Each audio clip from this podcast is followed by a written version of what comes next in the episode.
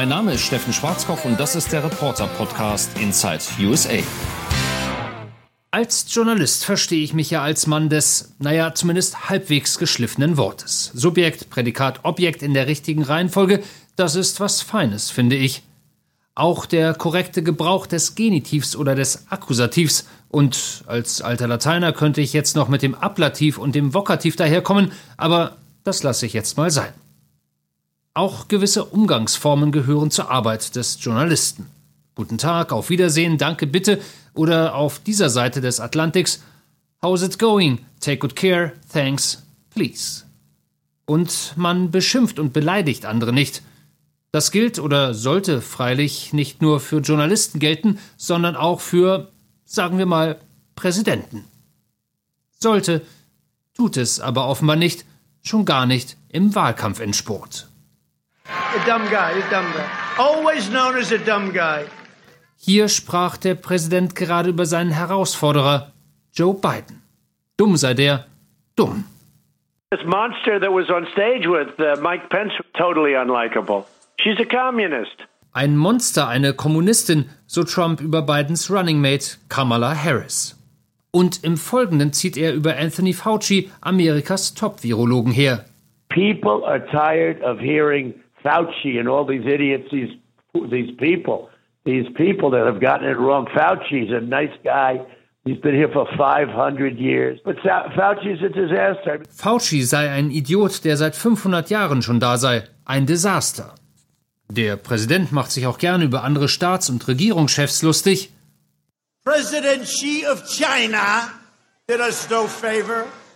President Putin of Russia You're looking around. Kim Jong-un. Whatever happened to the war we were supposed to be in with Kim Jong-un, right?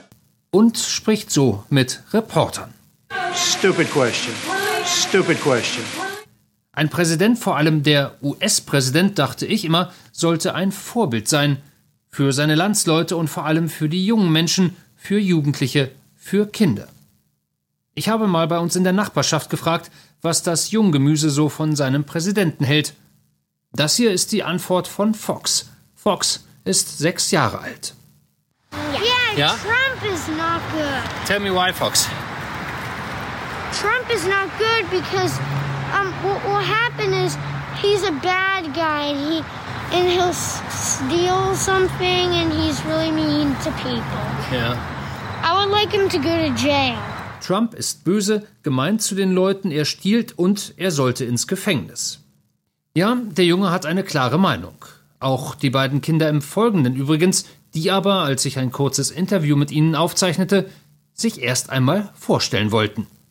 I'm Zema and I'm 11 years old. I'm Zion and I'm 10 years old.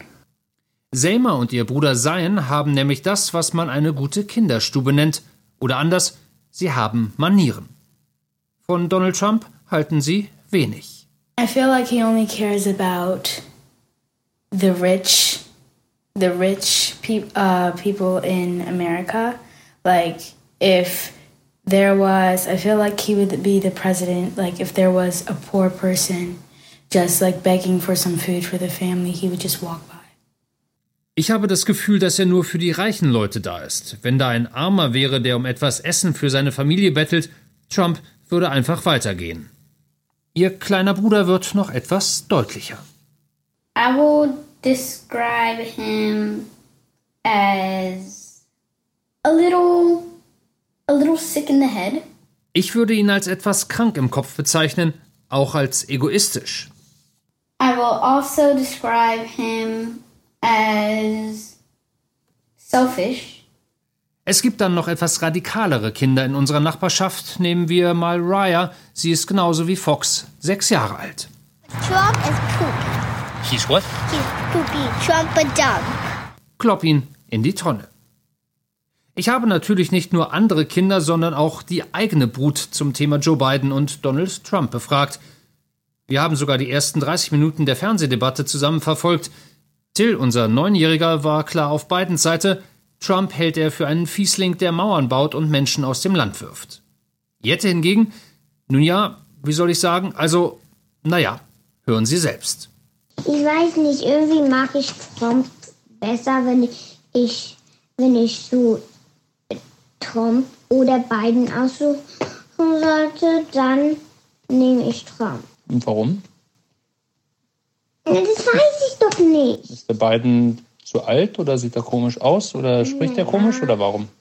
Er spricht komisch, ein bisschen alt, sieht komisch aus und andere Sachen. Und der Trump, der sieht besser aus? Ja, und Wir haben also, oder besser hätten, einen Trump-Wähler in der Familie. Wobei sich im weiteren Verlauf des Gesprächs mit Jette zeigte, dass sie auch durchaus offen ist für einen regelmäßigen Machtwechsel. well, sometimes I vote for Biden. I mean, if I would have to vote for Trump or Biden every day, I would sometimes pick Trump, sometimes Biden. Zurück zu Seien und Seymour. Die Elfjährige hat ziemlich klare Vorstellungen von der Rolle eines Präsidenten und von der Art und Weise, wie er sich verhalten sollte. He should care for all the citizens of USA, not just one kind rich, white, black, Indians, etc. Um, second, I feel like he should make honest choices and be honest with the citizens on his choices. Er sollte sich um alle kümmern, nicht nur um die Reichen oder die Schwarzen oder die Weißen oder die Ureinwohner. Und außerdem, er sollte ehrliche Entscheidungen treffen und die auch ehrlich vermitteln. Auch der ein Jahr jüngere Sein hat gewisse Ansprüche an einen Commander in Chief. Be honest, be kind. Ehrlich sollte er sein und nett. They should the right choices for um for the citizens of the US. Und er sollte kluge Entscheidungen treffen, Versprechungen machen und halten. Deswegen stimmen die Geschwister überein, sie würden Joe Biden wählen. Der würde sich nämlich um alle Amerikaner kümmern und außerdem sei er klug. I will vote for Joe Biden because I think he's making the right decisions for um, the USA.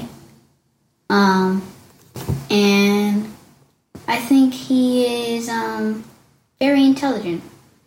Bevor jetzt mancher sagt, ja, ja, ihr in eurer heilen Vorstadtwelt, wo jeder jeden lieb hat und nie ein lautes Wort fällt, nein, auch hier geht es manchmal robust zur Sache. Kostprobe gefällig? Bitte sehr. Nice! Good job, man! Oh, whoa, oh! Das allerdings war auf dem Fußballplatz. Tills Mannschaft, die Knights, führten im Spitzenspiel 5 zu 4. Es waren noch 60 Sekunden zu spielen und dann dieser unnötige Ausgleichstreffer, weil der Schiri die glasklare Abseitsposition der gegnerischen Nummer 10 nicht erkannt hatte. Also, wenn Donald Trump da gewesen wäre, der hätte dem Mann was erzählt, diesem, diesem.